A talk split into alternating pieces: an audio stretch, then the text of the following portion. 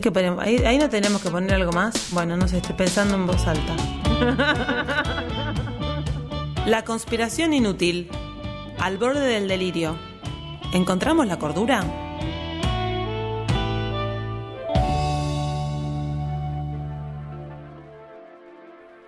Y ahora sí, en la conspiración inútil, porque intentamos hablar de sexo, hicimos un ovillo de lana del que no supimos salir. No. Pero como siempre queremos hablar con nuestra divulgadora preferida, a quien seguimos y siempre que tenemos que hablar de sexo pensamos primero, che, hablemos con Tati Español, Dale, así aprendemos y ella sabe y habla que ella habla mejor. Así que hola Tati, ¿cómo estás? Hola. Hola, ¿cómo están? ¿Cómo estás vos? Bien, con- un poco resfriada. Ah, también. Bueno, bien, bien, como, bien. como la humanidad entera, Sí. Sí, básicamente. sí, Yo sí. primero, Tati, una pregunta personal. Quiero saber si al final conseguiste hogar, que vimos ahí eso y quería saber. Sí.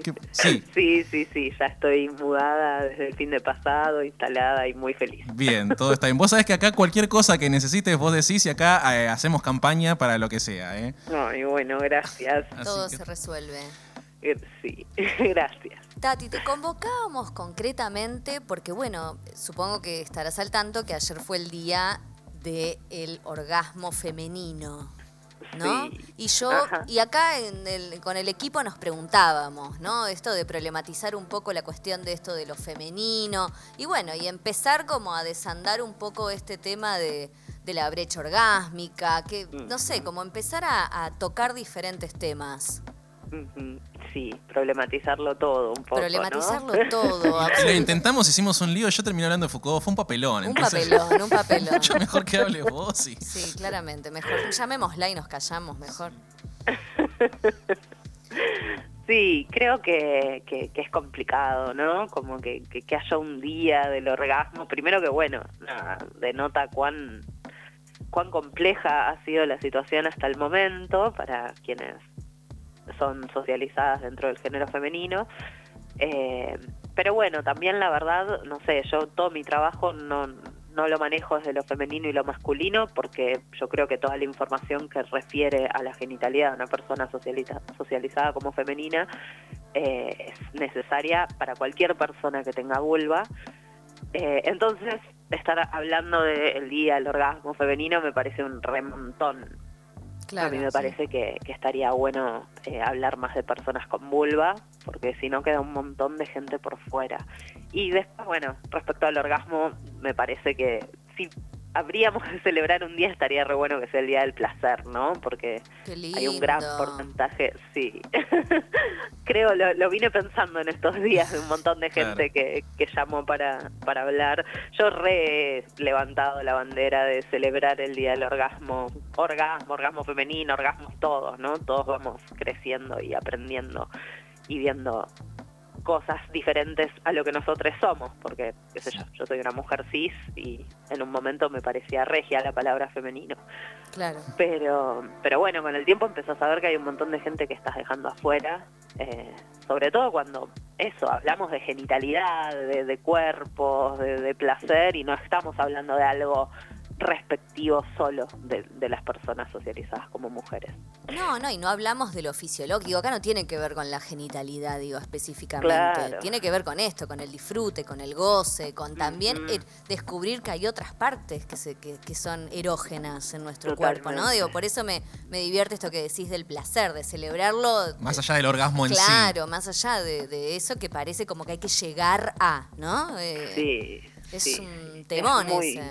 Es muy terrible ese tema. Yo, la verdad, parece una pavada, ¿no? Como a veces cuando estoy en círculos de gente que, que, que no se plantea ni siquiera problemáticas referidas a la sexualidad y yo entro con mi librito de, bueno, acabar, llegar, terminar, no, por favor, digamos, cambiar, o esas cosas quizás a veces me siento como un poco extrema eh, en, en otros contextos, Claro. pero, pero la verdad es que son palabras que generan después en mi trabajo lo veo todo el tiempo el daño que genera que solo hablemos de orgasmos, que el centro esté puesto ahí, hay un montonazo de personas con vulva que no tienen orgasmos en sus encuentros sexuales y que eso les genera mucha frustración, sobre todo cuando no los tienen de las formas en las que se nos enseñó la sexualidad Claro. como, como algo natural, ¿no? Cuando Sí, sí, no sí. suceden rondeando la penetración, eh, genera una problemática muy grande a veces. Depende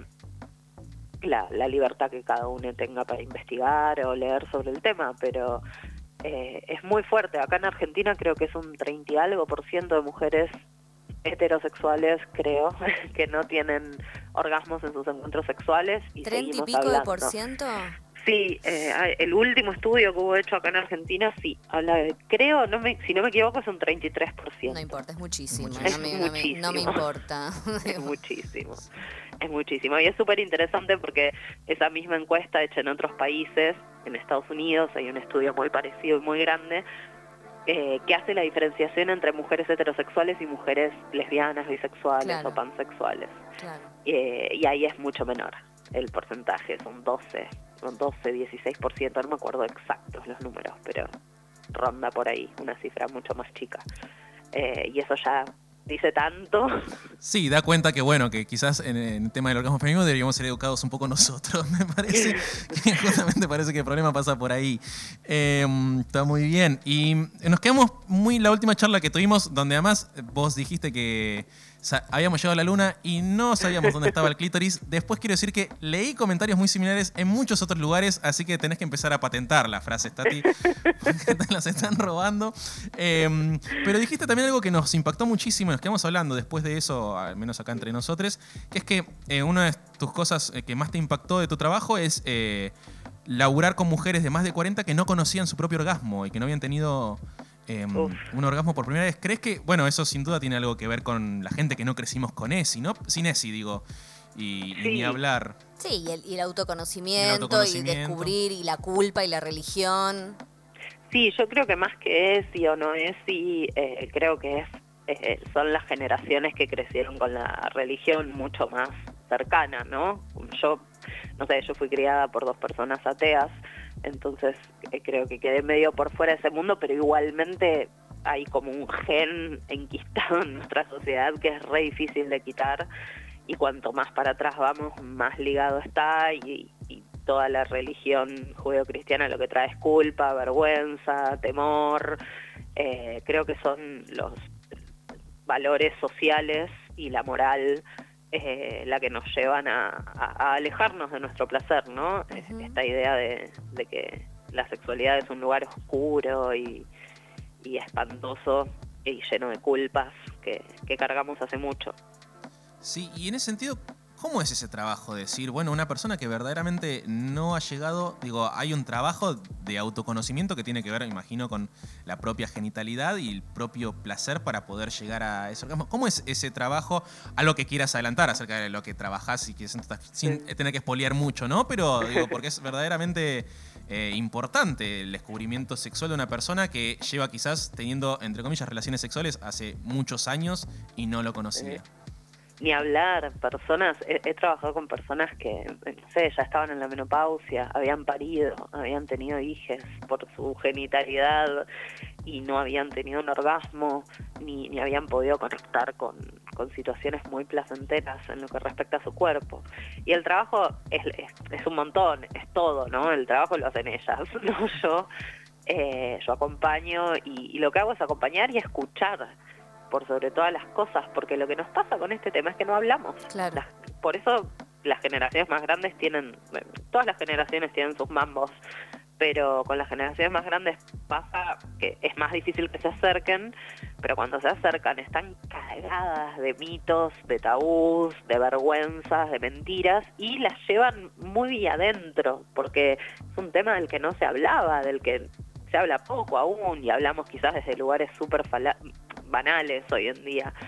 Eh, Tati, ¿y vos, y vos sí. recordás algo, digo, algo que alguna de estas, de estas mujeres o personas con vulva te hayan dicho? ¿Viste? Como, como algo que te haya sorprendido de, de esto que decís, ¿no? De este peso de la religión, de la cultura, de lo familiar. Algo que te acuerdes que digas, esto me impactó, me... Y a mí me impacta mucho que todo esté relacionado con el estándar de belleza, porque Claro. siempre es eso, o son los pelos o la celulitis o el culo. Y la verdad es que a mí lo que más me impacta a nivel, lo que me, me ha dejado, pero yo sabía que iba a entrar a este mundo al trabajar con sexualidad, pero hoy en hoy no puedo creer lo, mucho que he tenido que entrarme, que es el universo de la violencia, la violencia sexual, los abusos, los acosos, las violaciones, es nada. Hace poco terminé un conversatorio que se llamaba Culpa y Vergüenza. Eh, y no sé, de 30 chicas que había, 29 relataron en algún momento de su vida alguna situación abusiva respecto a la sexualidad, de parte de sus padres, de maridos psicópatas, de, gente en la calle, de quien sea, ¿no? Pero es a mí lamento traer este tema así tan bomba. No, no, no, pero, al contrario, no, al contrario, eh, claro. Desarrollarlo que, que es súper importante. Sí, porque es el tema del que siento el que no hablamos cuando hablamos, ¿no? Como, uh, la sexualidad femenina, la brecha, el 30%, el no sé qué, pero nadie habla de que somos una mitad del mundo, que no sé, la última vez que lo pregunté, al menos el 97% de nosotros, de quienes fuimos socializadas como mujeres, contestó haber pasado mínimo por un abuso callejero. Eh, y la verdad es que no, no medimos las consecuencias de estos temas, no medimos las consecuencias de una frase desafortunada de un novio cuando teníamos 15, sobre nuestra genitalidad, por ejemplo.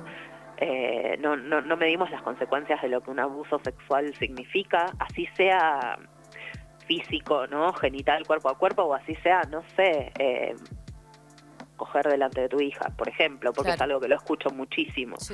Eh, y a la vez castigarla cuando se masturba, ¿no? Como ahí hay un montón ahí. Eh, y, y es muy fuerte. La verdad que a mí es lo que más choqueada me deja después de todo, toda mi semana laboral, siempre es la ficha que, que más pesada cae. No, pero aparte es muy interesante lo que traes a la mesa porque, porque en definitiva es eso, se habla de porcentaje pero no se habla de por qué, ¿no? Y vuelve, vuelve a estar el problema, ¿no? De, la violencia siempre como enquistado, ¿no? Como que siempre volvemos al mismo lugar, hasta tanto... No, por eso tu trabajo es tan importante, ¿no? Porque me parece que ahí la información hace que uno también yo entiendo que con información podés hacer un montón de cosas que de otra manera no llegas a ningún lado, ¿no? Digo, si no, si vos sabés que masturbándote no te van a crecer pelos en las manos, si sabés que, no, digo, como que todo ese tipo de que parecen tonterías hoy en día, pero pero no lo son. No, no, y además eh, lo que pasa es que te sentís mucho menos sola. Digo, el ejemplo de masturbarse y los pelos en la mano, re, si sabes que todas las vulvas son normales, re, pero por ejemplo, el poder de escuchar a otra persona, a tu par, a otra mujer, otra mm. piba, otra disidencia, contar que le pasó algo parecido a lo que te pasó a vos, eso es lo que yo veo como más zarpado en los conversatorios. ¿no? Qué alivio. Sí, las ves que, no sé, talleres donde esto, se relatan montones de abusos y después se van extasiadas, aliviadas, que es simplemente hablar algo que y siempre viene la frase atrás de nunca contesto, nunca lo puedo hablar con mi terapeuta, nunca puedo hablarlo con mi familia. A veces sí, pero muchas veces viene como esa frase atrás de, poder contar algo que no que no contaste nunca porque no sabías si era tu culpa, porque estabas mm. confundida, porque hace unos años no se hablaba de estas cosas. Eh, entonces es, es muy fuerte el, el potencial que hay en nuestra conversación muy, muy fuerte. Qué sanador que es hablar, ¿no? Digo, qué, qué sanador que es eso. Y también me, me parece como muy interesante el vínculo, charlar un poco el vínculo entre como orgasmo y masturbación, ¿no? Como esto, esto, esto que decíamos, bueno, no, con la penetración quizás no, digo, como, ¿cuál es tu experiencia o qué escuchás de las, de las personas a las que, con las que, con las que estás dando los talleres? Sí, bueno, eso cuando recién me preguntaron lo de por dónde van más o menos mis acompañamientos cuando no hay un encuentro con el placer, después de un buen tiempo entramos siempre al área de masturbación, que es algo que nos fue muy prohibido durante mucho tiempo y que lo hemos vivido con mucha culpa y con mucha falta de información, sobre todo porque nuestra práctica masturbatoria en, la adolescencia, infancia, pubertad, muchas veces no tenía que ver con el coito. Entonces, crecemos como en una dicotomía constante, ¿no? Prendemos la tele y que me enseñan que el sexo es meter un pito dentro de una vagina, el único modo de profilaxis que tenemos disponible es para vagina, Ujú. pero después yo estoy, no sé, tengo 16 años y me estoy dando con el osito de peluche frotándome. Eh, entonces es súper confuso. Muy Yo confuso. veo, sí, yo veo mucho esa, esa dicotomía en la adolescencia. Entonces, bueno, es tratar de, de reconectar con esa situación. Y sí, cuanto uno más se masturba y se conoce y lo hace, no, no digo que siempre, pero cada tanto se le presta atención al tema.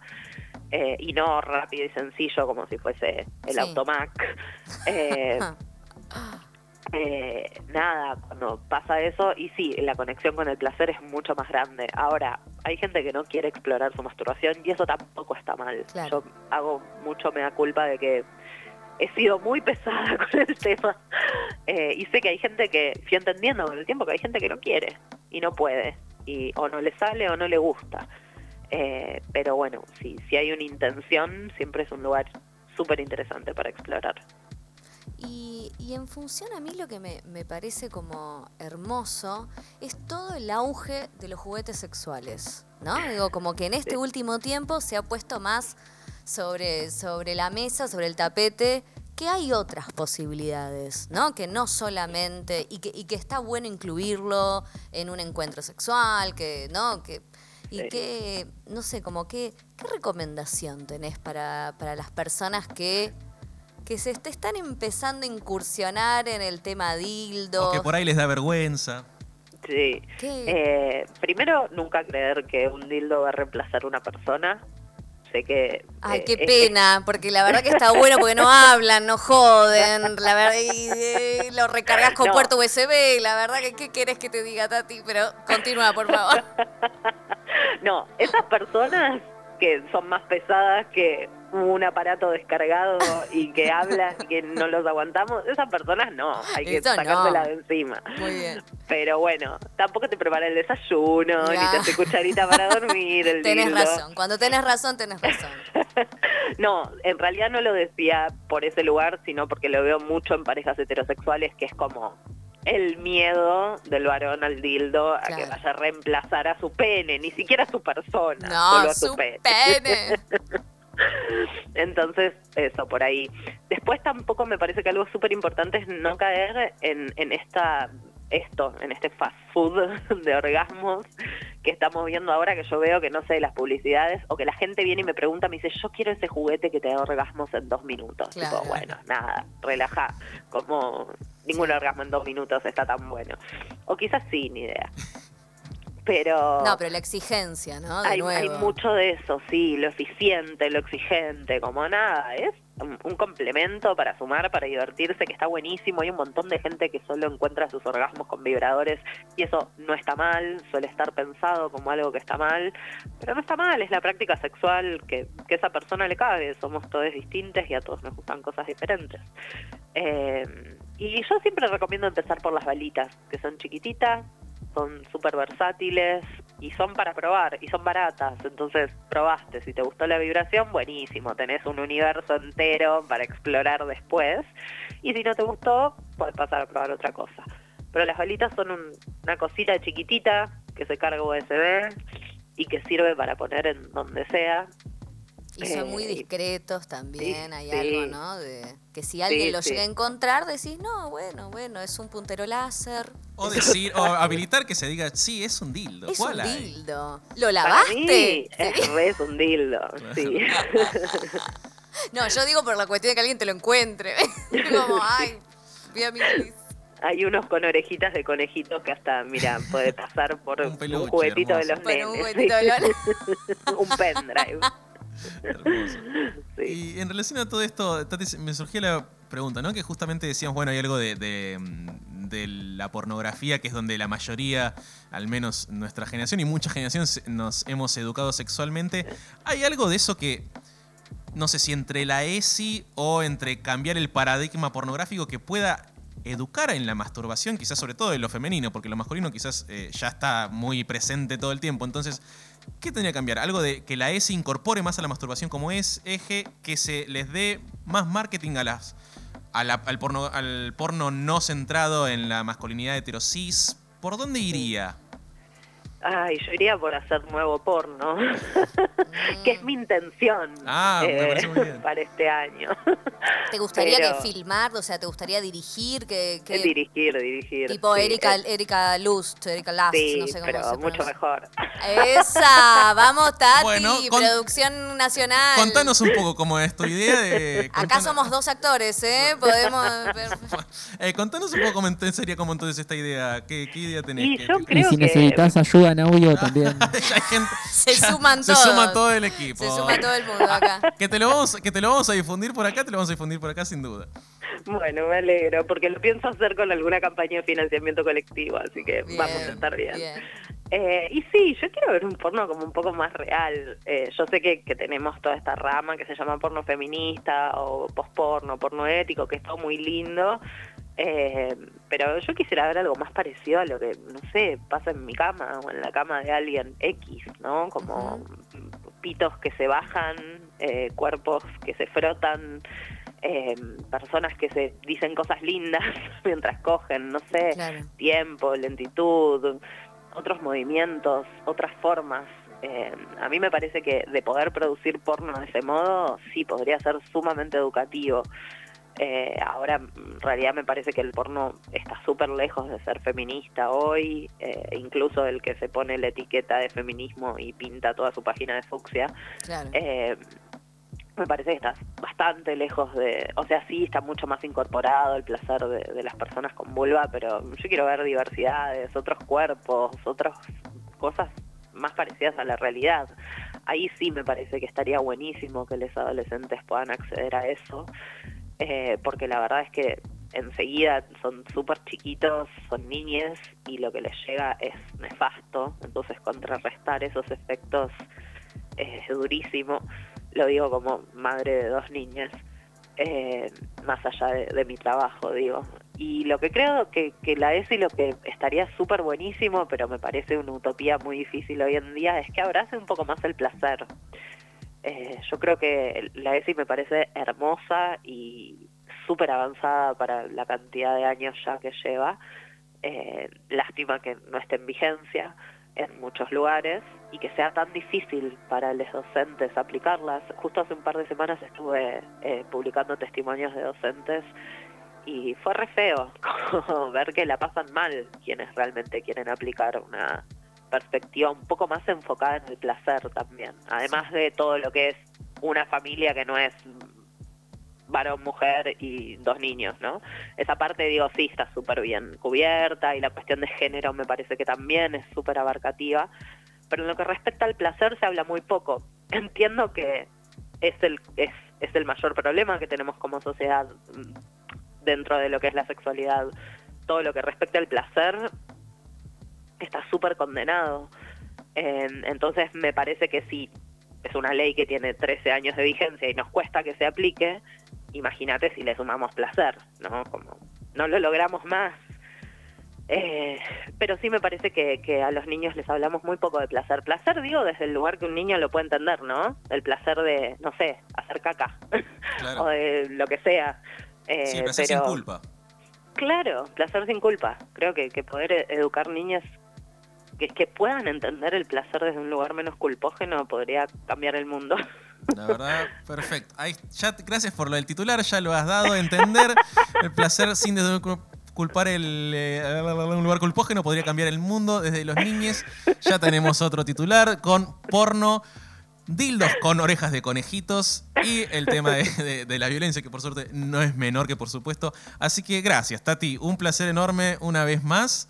Em, No, gracias a ustedes. Siempre es- me encanta hablar con ustedes, me siento muy cómoda. Qué bueno, bueno, eh, ojalá que próximamente te pongamos, un día te venís acá, ya acá ya la vacunación avanza, ya estamos inmunizados, Pues. entonces en algún momento estaría bueno que vengas, así charlamos largo y tendido, eh, porque además hablas y antes tratamos de hablar nosotros de sexualidad, después hablamos de sexualidad y después hablamos de lo que hablas vos, entonces mejor directamente hacerlo todo con vos acá, es más fácil todavía, así que muchísimas gracias, Tati, un placer No, enorme. gracias a ustedes. Les mando un besito grande. Un beso enorme. Chau, chau. Bueno. Esa fue Tati Español aquí en La Conspiración Inútil una vez más y ya volvemos. Eh, bueno, este ya está, es lo mismo. La conspiración inútil. Encendides. Emergiendo del desorden. La conspiración inútil